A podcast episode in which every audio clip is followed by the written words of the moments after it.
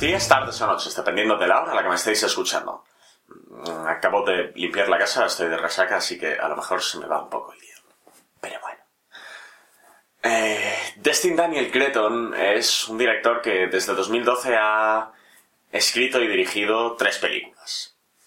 I'm Not a Hipster, que todavía no he visto, pero a juzgar por cómo la ponen algunos críticos que sigo, está bien. Short Term 12 o Las vidas de Grace, una de mis películas favoritas de la historia, una de las películas más emocionales y potentes que he visto nunca. Y finalmente, El castillo de cristal, The Glass Castle, una película que salió este año basada en la novela homónima de la columnista de cotilleos del New York Times, eh, Janet Walsh. Como España es España, esta película ha estado en cartel desde la semana antepasada hasta la semana pasada, y yo, por razones que escapaban a mi control, no pude verla en el cine. Así que, entre que esperaba que me llegase mi copia en DVD, porque esta película salió hace como tres meses en Estados Unidos, y no estoy enfadado con nuestro sistema. Eh, como esta película salió en agosto en Estados Unidos, pues ya ha salido el DVD, y como yo no quería esperar a que me llegase el DVD para verla, me la he descargado y la he visto. Así que, como he pagado por esta película, mm, me siento en plena y total confianza para hablar de ella. Como digo siempre, la novela no importa, y aunque yo personalmente tenga una copia del Castillo de Cristal y me lo quiera leer porque solo he oído cosas buenas de este libro, no importa, la película tiene que sostenerse por sí misma y si no lo hace, fracasa.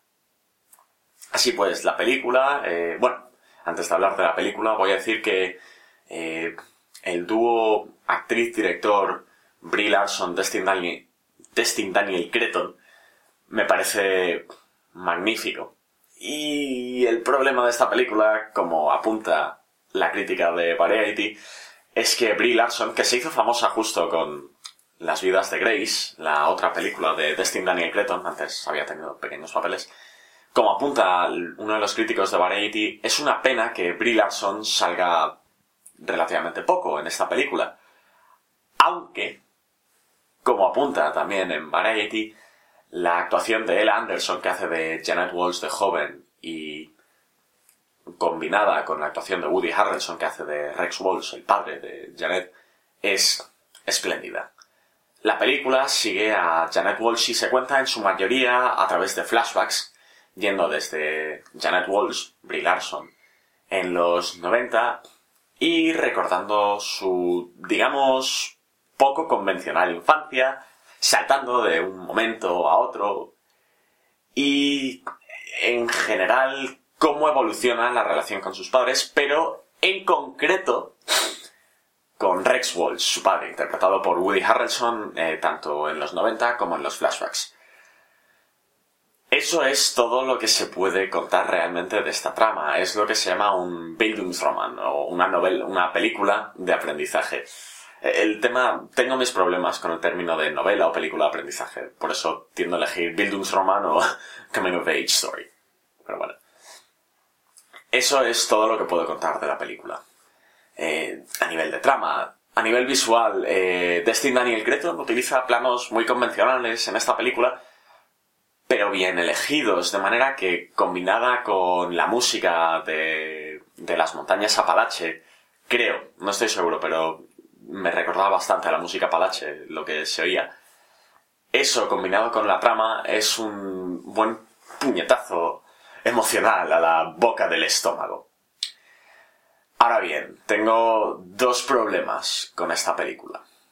El primero, que quiero dejar muy claro, es que, como es de Destin Daniel Cretton en esta película, y la primera película que yo vi de este tío fue Las vidas de Grace, que como he dicho es una de mis películas favoritas de la historia y es una de mis cuatro películas perfectas, es un poco injusto para mí tener que reseñar esta película porque aunque El Castillo de Cristal es una muy buena película, en mi opinión, no está a la altura de las vidas de Grace y en todo momento, con Brie Larson encima de protagonista, haciendo la protagonista, estaba con el rum rum de, joder, pero es que la, la anterior eh, es un problema.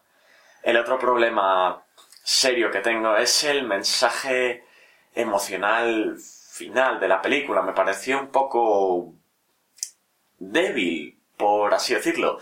Pero no puedo decir nada más de ello porque está íntimamente relacionado a la trama.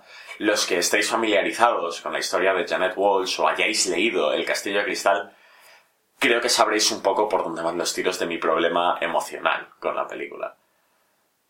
Pero es un problema que sigue ahí.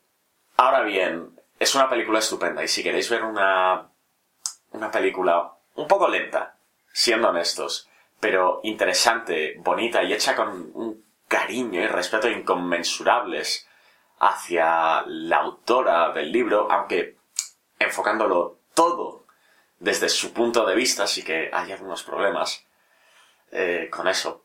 Narrador no es una narradora fiable, pero vamos a dejarnos de estas cosas. Si queréis ver una película interesante, bonita, hecha con cariño y un poco lenta, como he dicho, intentad localizarla en una biblioteca o rezad para que Netflix o Hulu o cualquier servicio de streaming la añada a su colección y verla. Pero antes de ver las vidas de Grace. En serio, El Castillo de Cristal es una película preciosa.